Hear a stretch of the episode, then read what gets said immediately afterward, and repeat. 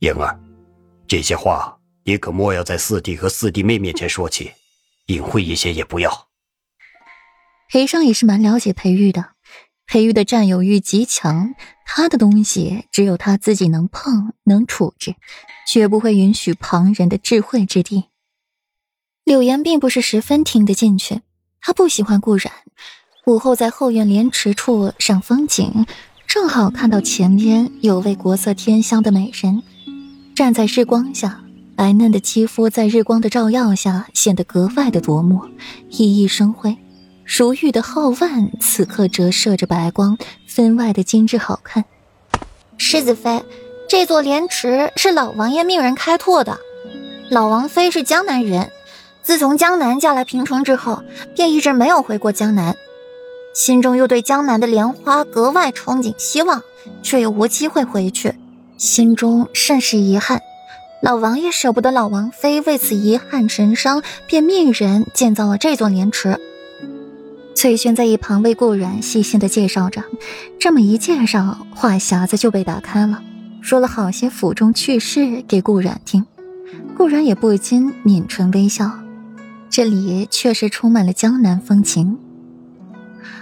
老王妃是江南人，顾然捕捉到这一句，随即又释然了，不再多想，把注意力都集中在了这莲池上边，凤眸弯弯。眸中的光如星河般浩瀚，唇角扬起一抹淡淡的笑。他并不是特别喜欢福爵，乃是他心底的伤。顾阮没了观赏莲池的心思，眉眼微灵，转身往别处去，正好与柳岩迎面撞上。大嫂，顾阮知礼行一礼，眉眼浅淡温和，却又透着丝丝的疏离，和裴玉很像。世子妃。简单三字，顾然明显听出了柳岩的疏离冷漠，关系分得极清。顾然凤眸眨了眨，没有多言，欲走。世子妃，请留步。听到柳岩的留言，顾然停下，转身带着温婉浅笑：“大少夫人，可有事要嘱咐本妃？”顾然手理了理袖上折痕，唇角扬起一抹淡淡的冷笑。也不是谁都当得起自己这一句大嫂的，别人不喜欢，自己也不会巴巴的送上去，求对方收下。柳岩本能的一皱眉，顾然还真是善变极了。大嫂和大少夫人这两种称呼差距大的可不是一星半点儿。小事，就是希望世子妃呀，以后离裴尚远一些，不要在他身上打什么坏主意。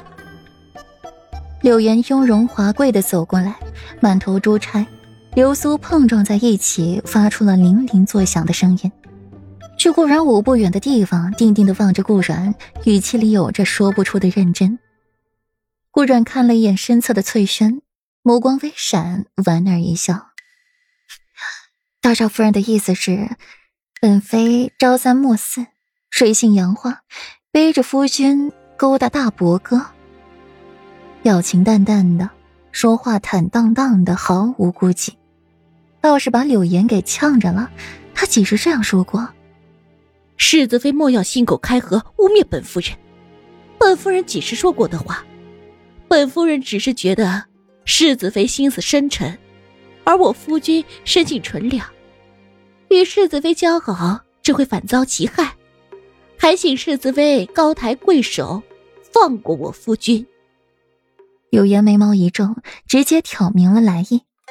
公公说的不错，顾阮生来就是狐媚，而自己夫君的心也是一个不安稳的。想起裴尚身上的女儿香，柳岩就恨得想咬碎一口银牙。他们见面次数多了，时间久了也难免不会。想到这里，柳岩的眼神更坚定了。世子妃，这大少夫人说话太过分了。桔梗上前一步，望着柳岩的背影，为顾阮鸣不平。那又怎样？难不成本妃就要去撕了他的嘴不成？商贾之女，见识浅薄，咱们就多担待一些吧，莫要平白的失了自己身份。顾然脸上盈然笑意，若一朵娇艳玫瑰绽放双颊，曼妙眸光盈满笑意。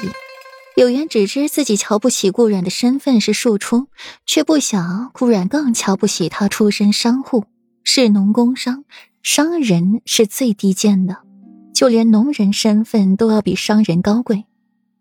顾染不与之计较，不过是看在裴玉的份上罢了。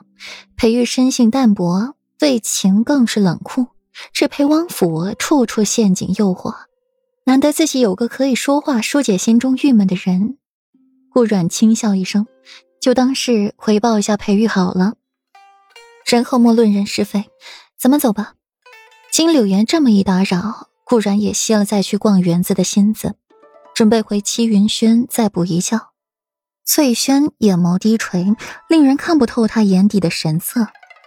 他还以为世子妃会和大少夫人争论起来，然后再把这事儿闹大。让整个王府的人都知道世子妃与裴大公子有染，届时传出去，不真也得真了。有人畏惧裴世子，就会有人想拉裴世子下马，这是很好的机会。可是刚才世子妃的那番话，既讽刺了大少夫人，又把自己警告了。